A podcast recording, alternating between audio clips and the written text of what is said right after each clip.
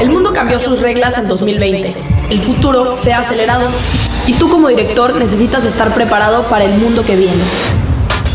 Te invito a que inviertas en esta comunidad, en este aprendizaje intensivo, pues queremos que tú también llegues a ser parte de estas historias de éxito. Bienvenido, bienvenida a la primera temporada de Accelerate by Facebook, el podcast donde tendremos un espacio para presentar la historia de empresas que son casos de éxito en su industria. Yo soy Gabriel Escamilla y te estaré acompañando en este espacio para aprender juntos. Comenzamos.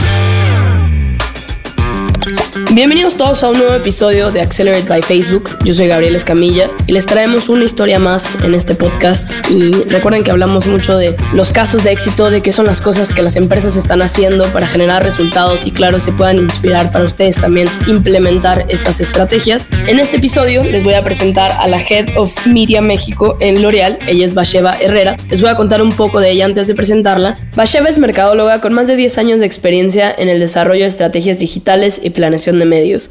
Ha sido responsable de la transformación digital de compañías como Diageo, Nestlé y Ocesa. Actualmente es responsable de medios en L'Oreal y busca inspirar a los equipos a crear nuevas oportunidades y marcar la diferencia a través de la innovación. Entonces, Bash, ¿cómo estás? Bienvenida al podcast. Hola Gaby, antes que nada muchas gracias por invitarme a formar parte de este podcast y también por darme la oportunidad de compartir con todos ustedes nuestros aprendizajes e historias de éxito aquí en L'Oreal. La verdad estamos muy contentos porque sabemos y mucha gente conoce a la empresa L'Oreal. Yo creo que es muy interesante todo lo que han hecho y toda esta transformación que hemos vivido en los últimos años. Entonces, para un poco romper el hielo, cuéntanos desde dónde estás grabando este podcast. Estoy grabando desde casa, en mi lugar favorito, que es mi cuarto, donde creé un espacio para poder hacer home office ya desde hace un año. Y bueno, estoy aquí basada en la Ciudad de México. Súper bien, la verdad es que pues mucha gente, eh, y yo creo que por un buen tiempo vamos a estar, yo también estoy en Monterrey, estoy en mi cuarto, entonces pues así nos tocan, nos podemos identificar todos los que estamos escuchando este, este podcast. Bash, ¿cuál es un libro de marketing que es esencial para un CMO o un director de marketing o alguien que tiene a cargo una construcción de equipo? Yo les recomendaría un libro que se llama How Brands Grow de Byron Sharp que ayuda a los marqueteros a responder las preguntas más comunes sobre cómo crecen las marcas, cuáles son las estrategias correctas de publicidad, cómo fijar el precio ideal, cómo funcionan los programas de lealtad, entre otras cosas. Y lo que me gusta de este libro es que las respuestas que da están basadas en evidencias e investigación. Así que considero que es un must read para los que estamos en esta industria me lo voy a llevar de tarea porque definitivamente, y creo que tú como mercadóloga de más de 10 años, sabes que la marca es muy importante. Los números son muy importantes, tener nuevos clientes, pero también la construcción de marca es relevante a largo plazo. Cuéntanos un poco de qué estás leyendo este mes cuando estamos grabando o si estás escuchando algo, cuál es como tu recomendación. Estoy leyendo una serie sobre inteligencia emocional de Harvard Business Review sobre mindfulness, resiliencia y felicidad que te ayudan a entender cómo es que nuestras emociones influyen en tu entorno laboral y me encanta porque te dan consejos para mejorar esas habilidades que, todo buen líder debería de dominar. A mí en lo personal me han servido mucho para poder sobrellevar de mejor manera la interacción virtual que he tenido desde hace varios meses con mis equipos. Me encanta. Yo de hecho me acabo de terminar la serie de Netflix de Headspace y bueno, se llama Headspace Meditation y tiene diferentes episodios y cada uno te explica como qué es mindfulness, qué es ansiedad, qué es tristeza, qué es depresión y se termina con una meditación. Entonces, yo que soy como muy consumidora de lo práctico, me ayudó mucho a empezar a trabajar ese hábito que creo que como tú dices, en estos momentos eh, volvemos, ¿no? A, a quienes somos.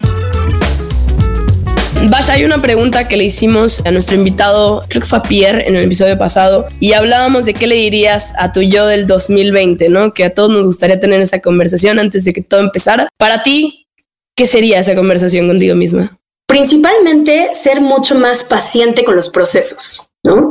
Creo que tienes también que, y lo que nos enseñó la pandemia es ser mucho más empáticos los unos con los otros. No sabemos qué procesos está viviendo cada quien en esta nueva normalidad o en este nuevo contexto. Entonces, sin duda creo que es disfrutar más de las pequeñas cosas de la vida que a veces en el rush se te iban y no te dabas cuenta y que hoy estando en un lugar las 24/7 como que te das cuenta de pequeños detalles que antes no, no veías. Entonces, creo que ese sería mi principal mensaje, como aprender a dar gracias por todas las cosas que nos pasan en el día a día, ¿no? Aprender a valorar las pequeñas cosas y ser mucho más empáticos con todo el mundo. Que de hecho hasta esto es un tema que la gente ya venía hablando que es un poco una burla, que decía, tuvo que venir una pandemia para que los de marketing nos hablaran bien y fueran más empáticos en nuestras campañas. y uno se ríe, pero al final es cierto, ¿no? O sea, tuvo que pasar esto para entender que tengo que entender que la otra persona está pasando por esto. Ahora otra vez de Zoom, o sea, no solo conocimos la casa de la gente, pero los perritos. Pasa, ¿no? Conoces un poco más a la gente que hasta entiendes que no todo siempre va a funcionar como funcionaba antes. Entonces, me gusta la parte, yo creo que yo también tendría esa conversación de un poco de paciencia, porque la incertidumbre está cañona, no sabemos qué pasa, pero aún así, ¿qué va a pasar? ¿No? Creo que ese es el mensaje más importante. Ahora empecemos a hablar de L'Oreal. Tú trabajas en L'Oreal desde hace tiempo. Cuéntanos el modelo de negocio de L'Oreal. Nuestro modelo de negocio se basa en ofrecer un amplio portafolio de marcas que satisfacen las necesidades de todos los segmentos en categorías de cuidado de la piel, cuidado del cabello, coloración, maquillaje y perfumería, y ofrecemos diferentes propuestas de precio y de productos, lo que nos convierte en el grupo de belleza más grande y reconocido del mundo. Yo creo que, bueno, quien es mujer va a conocer mucho lo que es L'Oreal. Yo me acuerdo desde chiquita como los productos que mi mamá compraba y conocemos qué es lo que hacen, pero ustedes se han ido como transformando. Con pandemia, ustedes como industria de belleza seguro como influyó en ciertas decisiones que decidieron tomar porque pues a lo mejor estaban acostumbrados a que la gente fuera mucho más a la tienda o al este a un, retailer a comprar el producto más que en línea. Entonces, cuéntanos un poco de, de esta influencia que tuvo la pandemia en su aceleración digital. Nos dimos cuenta de la oportunidad que teníamos para desarrollar nuevos canales de ventas donde sin duda e-commerce fue nuestra prioridad. Esto nos hizo poner foco en mejorar el expertise digital de los equipos, buscar a los partners correctos y maximizar nuestra inversión enfocada en performance. Para nosotros, la transformación digital nos permite concretar esta visión centrada en el consumidor y conectar de una mejor manera con las personas en nuestro camino para convertirnos en una verdadera beauty tech company. Hay algunas claves que dijiste. Lo primero era encontrar los partners correctos. Al final ya ustedes trabajan en cuestión de comercio electrónico. Segundo, estar rodeado del consumidor. Creo que a mí me ha tocado ver campañas que tienen que estar muy concentrados en el mensaje hacia la persona, no solamente como belleza. Y tercero, lo último que decías de, cómo integrarnos, ¿no? Como una beauty company. Ustedes empezaron a utilizar los collaborative ads en Facebook. Cuéntanos un poco de qué son quien nunca haya escuchado este concepto. Pues mira, son anuncios que tienen como objetivo buscar la conversión de un catálogo de productos, ¿ok? Y de los cuales tú puedes tener la visibilidad de las ventas que tienes dentro del sitio del e-retailer que seleccionas. Entonces, es un formato que puede incluir comunicación de la marca, y el objetivo es prospectar en cierto sentido y también tienes otro dinámico con el objetivo de hacer retargeting, ¿ok? Y el retargeting va a estar basada en la navegación y en el comportamiento de compra del usuario dentro del sitio del e-retailer. Entonces, esto lo que hace es que te muestra el producto ideal y eso asegura que puedas cerrar esta compra recordando y quería hacer como ese énfasis que el quien nunca escuchó también del retargeting te va a ayudar siempre a traer ese tráfico que ya te visitó, ¿no? Para ya sea cerrar una compra de producto o a lo mejor un producto complementario. Entonces, creo que es muy importante entender lo que son primero los collaborative ads. Ahora, Cuéntanos por qué empezaron a utilizar esta solución, qué les dio por decir, oigan, hay que empezar a utilizar estos anuncios, estas campañas. Tenemos marcas que no cuentan con un e-commerce propio. Por lo tanto, nosotros no teníamos visibilidad de las ventas que se generaban a través de nuestras campañas de Facebook. La ayuda de esta solución es que te permite configurar las campañas con objetivo de conversión y así puedes optimizar mejor hacia ventas. Una de las cosas que tú recomendarías para empresas que no tienen e-commerce es esta solución o recomendarías que trabajen en un e-commerce propio? 100% esta solución. La verdad es que es una manera fácil de poder incrementar las ventas y de poder disminuir el tiempo que te lleva crear un e-commerce propio, tanto en tiempo como en recursos humanos y de dinero, ¿no? Entonces es una solución que la verdad vino a ayudarnos muchísimo para poder cumplir con nuestros objetivos de ventas. Me gusta mucho lo que dices porque ya llevamos un año, ¿no? de pandemia y de seguro vamos a pasar por otro. Y como cualquier otra empresa, queremos resultados muy rápidos, ¿no? Queremos una estrategia que mañana o hasta mismo ayer ya nos generó ventas o queremos, y doy el ejemplo del e-commerce porque creo que es lo más común cuánto me voy a tardar en hacer una tienda en línea, cuánto me voy a tardar en atraer tráfico. No es solamente como tenerla, lo que acabas de decir de brazo y tiempo son variables que muchas veces no consideramos que al final eso va a impactar en, en, qué tanto vendes. Entonces, si hay una solución que te ahorra, digamos esto, la gente la tiene que tomar, ¿no? Totalmente.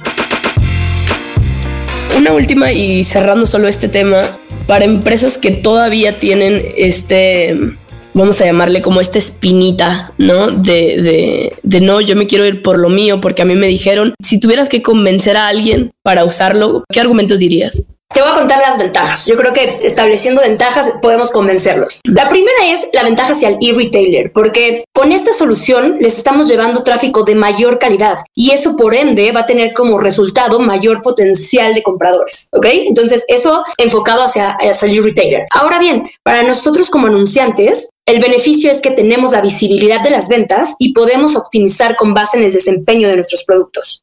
Así que esas dos serían para mí las principales. La verdad es que vuelvo, hay muchísimas soluciones, pero creo que vale la pena eh, entender qué son las cosas que se adaptan a ti. Ahora, hablemos para el proceso de activarlos. ¿Cómo puedo activar los collaborative ads? Vale, les voy a dar como ciertos pasos, ¿ok? El primero es que el e-retailer debe de tener bien implementados los pixeles y los eventos en su e-commerce. Después, el anunciante tiene que compartir una lista de productos hacia el retailer para que éste pueda crear un catálogo. Entonces, hoy lo que nosotros hacemos es bajamos una hoja de Excel y en ese Excel tenemos información como los SKUs, la marca, la descripción del producto, la URL destino, etcétera. Después, el e-retailer va a generar un catálogo del anunciante y este se va a compartir en el Business Manager y en el Ad Account en donde va a correr este producto. Por último, el anunciante podrá correr en su propio Ads Manager las campañas de catálogo de ventas, teniendo la visibilidad de esta información, tanto de conversiones como la parte de ROAS. Bash, si yo soy una empresa que tiene muchísimos productos, ¿cuál será tu recomendación para saber cuáles voy a meter en ese catálogo de campañas? ¿Hay como alguna recomendación específica que tú tengas? Sí, por supuesto. Tienes que escoger los productos que hoy ya son más rentables y que se venden más a través de online, porque esto lo que va a ayudar es acelerar esa venta. No, está genial, porque al final creo que pasa mucho de muchas empresas que tienen millones y hasta mismo como me recuerda a estas empresas que tienen como muchísimos productos en su página y que al final está bien tenerlos, pero tienes que saber cuáles son los más rentables, ¿no? Que normalmente son los que pones al principio se me venía a la mente como, claro, o sea, al, final entiendo toda la parte de la funcionalidad de la campaña, pero, o sea, si tuvo que cambiar como en, tono, en, el copy, ¿sabes? O sea, esa era más la pregunta, si se tuvieron que adaptar mucho más al público. O sea, L'Oreal termina vendiendo lo mismo, ¿no? Pero lo vende diferente. Y no quiero decir que belleza al final se bajó en la pandemia, pero sí se bajó un poquito. Y no sé si tuvieron que, ¿sabes? Meterle un poco más a volvamos a, no sé. A ver, creo que principalmente, y eso es algo que lo vas a escuchar de muchos de los líderes que tenemos en L'Oreal, es que nuestro principal objetivo a partir de la pandemia es que marketing se vuelva mucho más consumer centric que product centric. Okay. Entonces, ese fue un aprendizaje importante y es algo que estamos tratando de implementar y evolucionar en todas nuestras campañas donde pongamos al consumidor en el centro, ¿sabes? No, y está genial porque de hecho, vuelvo B2B, B2C, le puedes llamar lo que quieras, human to human, los que se pelean siempre de a quién le hablamos. Se está haciendo todos estos esfuerzos sobre el consumer. O sea, habla marketing tradicional, puedes hablar de todas las como ciencias del marketing, pero todo se está volviendo mucho más a conocer lo que el consumidor necesita, ¿no? Y eso es a través de o sea, conocer bien su audiencia. L'Oreal tiene muchos años y estoy segura que están aprendiendo cada vez más cómo hacerlo mejor, pero me gusta mucho eso que dices y creo que es un gran mensaje para las empresas, dejar de ser product a ser enfocado en consumer centric. Entonces, me parece genial esta recomendación. Claro, y que hoy los mensajes, los copies, todo lo que utilices para comunicar se tiene que ver mucho más personalizado. Hoy ya no hace fit contigo cuando ves un anuncio que sientes que le habla cualquier persona, pero cuando las marcas cuidan este detalle de personalización, pareciera que sí te está hablando a ti directo. Entonces eso hace toda la diferencia. Eso me encanta porque, a ver, yo al final también soy mercadóloga, ¿no? Y me gusta ver anuncios que están muy dirigidos a mí. De repente veo, y este es un ejemplo, ¿no? Estaba en Cancún hace varios días y me llegó como regálale un buen regalo a tu novio. O sea, ese, ese era el copy. Y venía como los hombres no quieren suéteres, quieren esto y yo digo, bueno, yo, yo, ni tengo novio, pero me da mucha risa porque, o sea, era un, copy súper específico para una persona que a lo mejor está buscando regalos. Entonces, me gusta lo que dices que al final vuelvo, cualquier tipo de anuncio tiene que estar bastante personalizado antes, después y durante la pandemia, ¿sabes? O sea, tiene que estar muy especializado y va desde la construcción del buyer persona, que supongo que ustedes tienen un montón, pero aún así no usan el mismo copy o la misma campaña como para diferentes productos. No tendría sentido ser algo genérico. Claro, y dijiste algo clave, el buyer persona, la definición del buyer persona hace mucho más exitosas las campañas porque tiene insights mucho más profundos que solo un tema de género o un tema de edad. Va más allá sobre los comportamientos, cuáles son las cosas que motivan a estos consumidores a comprar, en qué medios, etcétera. Entonces, sin duda, Buyer Persona es algo que todo el mundo tendría que, que aplicar para sus campañas. Y creo que vale la pena decir que no solamente es uno, como se pensaba en los libros de la audiencia meta o mercado meta, ya no es como la aglomeración, se puede tener uno, dos, tres, cuatro, siempre va a depender de la capacidad que tengas, pero sí tienes que conocerlo, porque al final es como esa frase que siempre la escucho en Colombia, de que el que no sabe a dónde ir, cualquier bus lo lleva cualquier lado. Y sí, o sea, al final es eso, entonces creo que, creo que vale la pena reforzar, ¿no? Y, y solo una última cosa, cuando haces el buyer persona, no es solamente hacerlo y ahí se acabó. Creo que tú que llevas el marketing, o sea, sabes de esto. Tienes que entender que el comportamiento va cambiando año con año, redes sociales, que hace dos años no sabíamos que iba a hacer lo que hizo. Entonces, creo que vale la pena acompañar que no porque lo diseñaste en 2017, 2018, se va a quedar con el mismo comportamiento. Claro, no, dijiste algo súper importante. De hecho, son documentos que tendrían que estarse revisando con los equipos de investigación, con los equipos de marketing, etcétera, por lo menos cada seis meses, porque se le llama como un documento vivo, ¿no? Entonces, como dices, esto se va actualizando y le vas agregando muchas más cosas dependiendo qué haya sucedido en los últimos seis meses. Me gusta eso del documento vivo. Ahora, hablemos de aprendizajes. ¿Cuáles son los aprendizajes que has tenido trabajando con esta solución? Bueno, primero es que destinamos un champion dentro de L'Oreal que está enfocado a hacer esta negociación y este cierre de procesos con los e-retailers que a nosotros nos interesan, ¿ok? En este caso, y actualmente soy yo la que hace esas negociaciones. El segundo es que debes de generar catálogos con un amplio número de productos porque esto te va a dar mejores resultados. Acá les doy un tip. Deberías de utilizar mínimo 100 productos, ¿ok? Si son más está increíble, pero, pero si son menos, si de repente solo tienes una lista de 30, 40 productos, la verdad es que es mucho más complicado poder tener buenos resultados. Así que ideal serían 100. Otra cosa importante es considerar estas variables de presupuesto, ¿no? O sea, si tu campaña, por ejemplo, dura un mes, ¿ok? pero tu inversión es mínima, la verdad es que es menos probable que tengas conversiones. Versus, comparas una campaña que tiene un periodo mucho más corto, pero tienes una inversión robusta. ¿ok? O estás capitalizando alguna temporalidad. Entonces, esto es bien importante, que siempre que quieras hacer alguna prueba, tengas la inversión suficiente para que sea un éxito. Quiero solo detenerme aprovechando que dijiste temporalidad. Ustedes las han aprovechado en L'Oreal para hacer campañas específicas, sea Día de Madres, sea Día de, no sé, el mes de la mujer, como han, han tenido ese trabajo.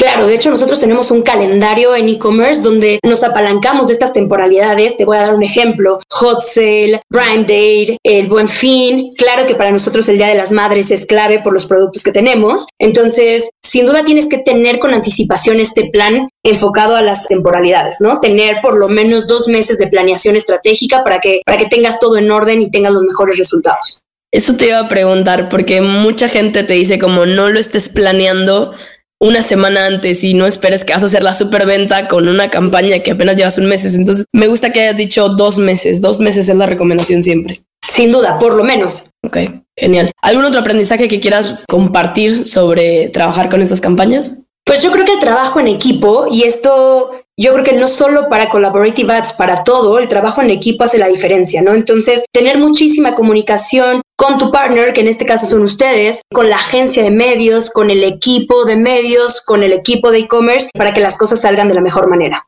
Excelente. Quiero solo detenerme porque hablabas la cuestión de presupuesto. Ya ni siquiera la pregunta es si tienes que tener presupuesto, la respuesta es sí, pero alguna recomendación como para construirlo con tu equipo, a lo mejor un do's and don'ts, como no hagas este error que a lo mejor lo hemos aprendido. ¿Alguna última recomendación? Porque sé que presupuesto para algunas personas como el tema a veces no se sabe por dónde ir. Claro, la recomendación siempre es hacer campañas que tengan por lo menos un alcance del 40% de las personas a las que tú quieres targetear a ver, la principal recomendación es que en vez de tener muchas campañas y que ese presupuesto se diluya, puedas tener enfoque en tus big rocks, que son dos o tres, y que en ese inviertas lo suficiente para que hagas la diferencia allá afuera. Entonces, esa sería mi principal recomendación. Menos es más a veces. Me encanta, me encanta. Yo también soy así de menos es más a veces y, y, nos cuesta a veces, porque creo que estamos acostumbrados a que tenemos que hacer más para que nos salgan mejores resultados. Hablemos de recomendaciones a los nuevos advertisers que quieran empezar a implementar collaborative ads. ¿Cuáles serían como tus consejos finales? Bueno, yo creo que hoy tienen que capitalizar esta aceleración digital a través de soluciones que sean rápidas de implementar y por supuesto Collaborative Ads es una de ellas, ¿no? Así vas a poder incrementar o los anunciantes van a poder incrementar sus ventas en línea también vas a poder sacar insights de tus consumidores y por supuesto vas a ser mucho más rentable en la inversión de medios. Esas serían como mis principales recomendaciones, ¿no? Que no se esperen, y fue algo que tú dijiste, ¿no? No, esperarse a tener o a desarrollar un e-commerce propio que involucra muchísimas cosas detrás y que te podrías tardar hasta cuatro o seis meses en poderlo poner al aire o a prueba. Entonces creo que esta solución ayuda a todos los anunciantes a poder acelerar y a poder acortar el tiempo y hacer pruebas para poder incrementar estas ventas. Tú como Head of Media, porque claro, ustedes planean estas campañas, las implementan, pero el después también es importante. ¿Alguna última recomendación de qué tengo que tomar en cuenta? Obviamente la parte de medición, ¿no? Contaste de insights, pero una vez que se activan las campañas, una última recomendación. En el proceso, bueno, en la implementación, claramente es checar que todo esté perfecto, ¿no? Y que se estén cumpliendo o que, o que los objetivos que se te hacen estén muy bien definidos e implementados. Cuando ya la campaña está corriendo, siempre debe de haber alguien o un equipo detrás que esté viendo estos resultados constantemente. Para eso son los reportes semanales, ¿no? Nosotros tenemos un equipo que nos juntamos para revisar cómo van nuestras campañas y principalmente las de performance. No te puedes esperar dos semanas, un mes a ver esos resultados. De hecho, a mí me encantaría poderlo hacer diario, pero creo que es una locura para mis equipos. Una vez a la semana es suficiente para poder tomar decisiones y si hay algo que no esté funcionando de la mejor manera, poder accionar a tiempo, ¿no? Y finalmente, ya cuando implementaste la campaña, cuando ya tienes los resultados, es que realmente apliques esos aprendizajes, ¿no? Muchas veces solo vemos ese reporte como un post-buy, se le comparte a los equipos de marketing y hasta ahí se queda. Pero cuando hacemos una campaña nuevamente, no abrimos esos archivos para ver qué aprendimos y cómo lo podemos replicar, en nuestro caso, a otras divisiones. Me encanta eso porque hasta mismo hice la reflexión de cierto, ¿no? A veces corres la campaña y no te detienes a pensar qué nos funcionó para después implementarlo. A veces como corre la campaña y, eso es algo muy interesante. Me gustó la parte de tener un champion, si le podríamos bautizar el nombre, que una persona te esté reportando en tu sprint, en tu junta semanal, llámese como se llame, y que te pueda reportar, ¿no? Digo, mundo ideal diario, pero si lo puedes tener cada semana semana, por lo menos vas a tener una idea también de si estás a principio de mes o en el día 15 o el día 30, qué puedes hacer, ¿no? Al final, cada empresa tiene un ciclo diferente de compras y segura que el de L'Oreal es diferente a otras industrias que nos escuchan, pero al final lo que tienen en común es que tengo que entender todos los datos que tengo para poder tomar mejores decisiones.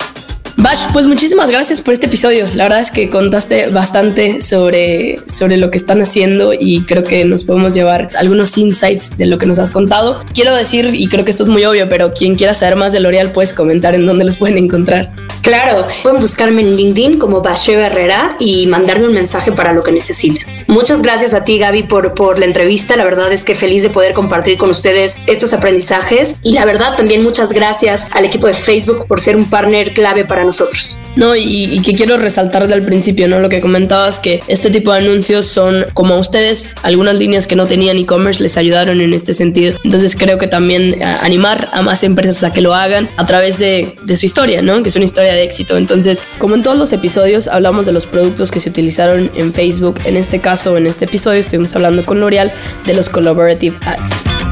Muchísimas gracias, Bash, de nuevo. A todos, gracias por escuchar un nuevo episodio de Accelerate by Facebook. Gracias por tomarse el tiempo de aprender con nosotros y nos vemos en el siguiente episodio.